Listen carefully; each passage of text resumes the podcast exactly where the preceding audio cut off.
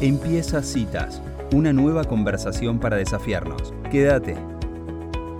Bueno, y en esta cita sustentable, en Preguntas Sustentables, la columna que tenemos en, citas, esta vez le vamos a dar una mirada distinta, porque vamos a hablar de sustentabilidad y vamos a hablar de sustentabilidad en temas de producción de campo, porque es un tema que cada vez que alguien viaja por la Ruta 5 ve este problema, la problemática de las inundaciones de agua, y da mucha frustración saber de que mucha de esa agua es agua dulce, así como lo escuchan. Hay un acueducto que va de la ciudad de 9 de julio hacia Peguajó, que tiene tantas pérdidas en la ruta que esas pérdidas de agua dulce inundan los campos productivos. Está con nosotros en comunicación escuchando el productor agropecuario tambero Marcos Pelufo. Bienvenido Marcos a soy Elisa Peirano, ¿cómo estás? ¿Qué tal Elisa? ¿Cómo te va? Mucho gusto, un saludo para vos y para todos los oyentes de la radio. Bueno, a raíz de, un tuit que una vez tuiteé, se empezó a armar como debate en Twitter, como el lugar donde se descarga la gente, y la verdad es que por eso me puse a investigar un poco más, Marcos, y terminamos teniendo esta conversación al aire sobre qué pasa con ese acueducto que inunda los campos productivos con agua que además es muy necesaria y no llega a donde tiene que llegar, que es a los usuarios de ciudades más al oeste del acueducto, que son Peguajó, Casares, que tienen históricos problemas con el agua. ¿Querés contarme un poco cómo, cómo es la situación para ustedes? Dale, dale, te cuento. Si querés, este, te hago una, breve introducción de lo que es el, el acueducto. Eh, este acueducto, digamos, es del año 66, este, con lo cual ya tiene 56 años.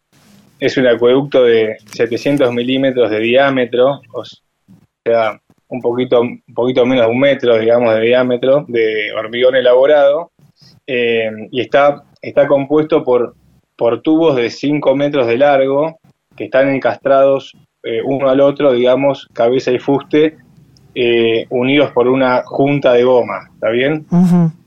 Eh, este acueducto, digamos, está emplazado a la vera de la ruta nacional número 5, de la ruta 5, va al costado de la ruta, está enterrado unos 2 metros de profundidad, y bueno, como decís vos, va desde el 9 de julio, pasa por Carlos Casares, llegando hasta Peguajó, en un recorrido más o menos de 110 kilómetros, este, y es la principal fuente, digamos, de agua potable para los ciudadanos de, Carlos Casares y de Peguajó, que son unos cincuenta y pico mil en total, digamos, entre las dos, entre las dos ciudades, ¿no? Sí. Eh, y lo que tiene el acueducto este, digamos, es que eh, como estos tramos de 5 metros de, de, tubería están unidos por una junta de goma, que es lo que falla, ¿no? que tiene casi 60 años, entonces falla esa junta y bueno, y empieza a perder agua el acueducto.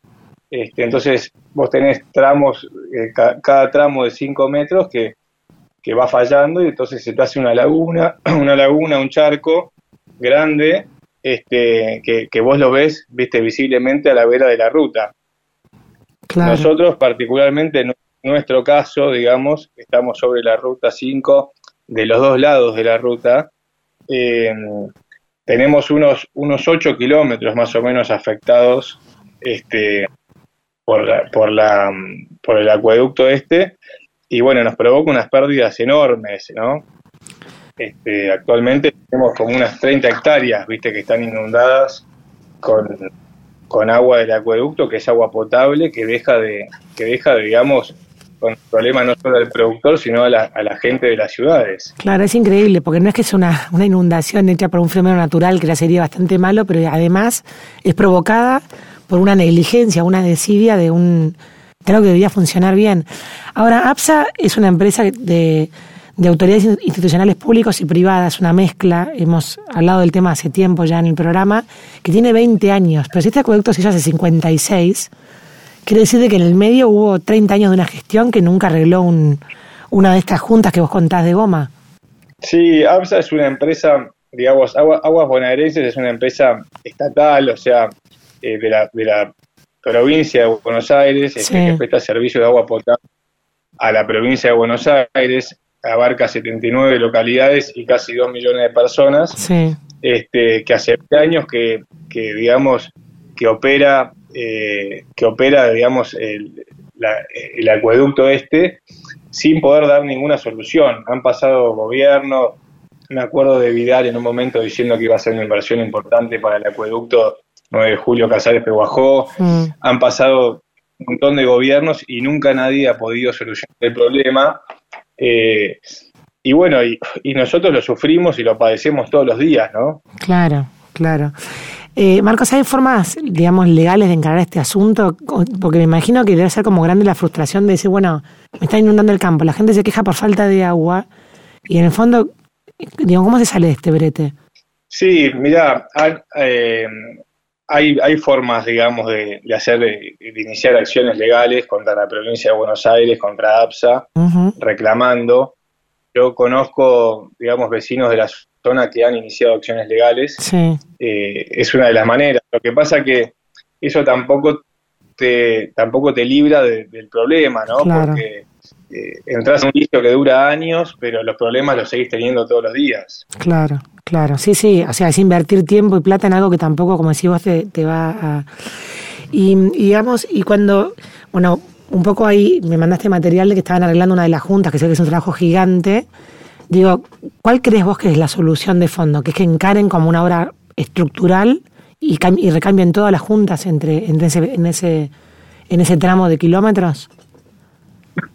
Sí, yo creo que esa sería la solución, porque vos sabés que la reparación es muy compleja, digamos. La reparación consiste en, excavar, digamos, este, con una retroexcavadora y acceder a la cañería, que está enterrada a unos dos metros de profundidad. Eh, y después, bueno, se,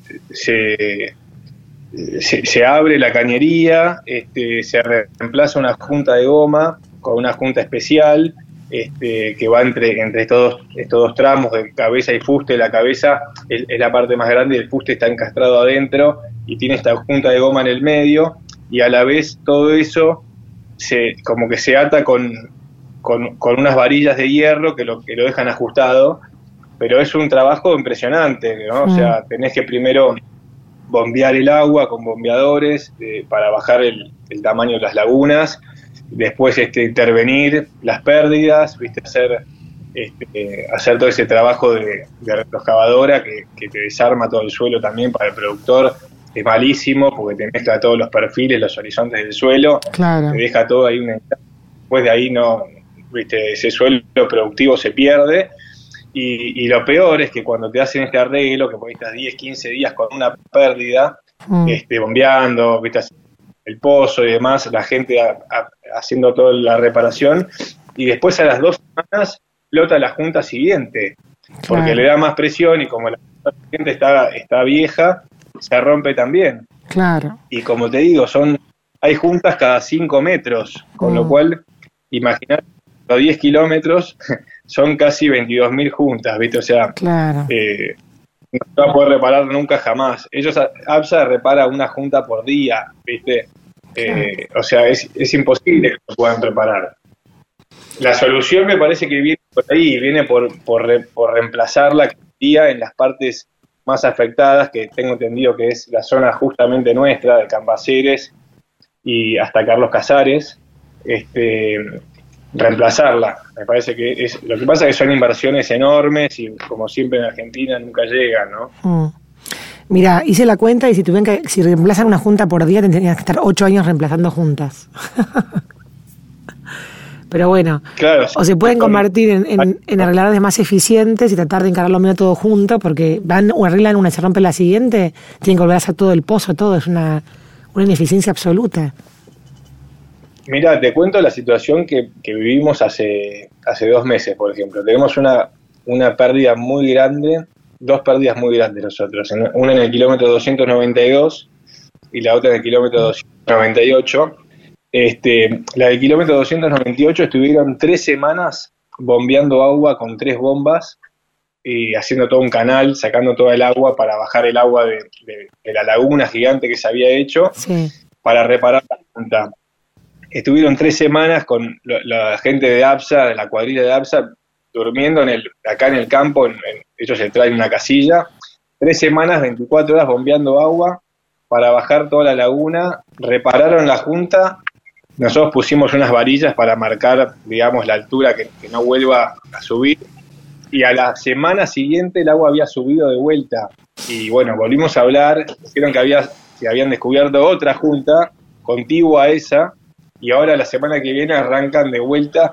O sea, es una ineficiencia absoluta que utiliza muchos recursos Claro, y que no te da una solución para nadie. claro, tal cual. Bueno, pero tiene, tiene que ver con esto de la responsabilidad. Está todo el mundo hablando del agua, de la sustentabilidad, del medio ambiente.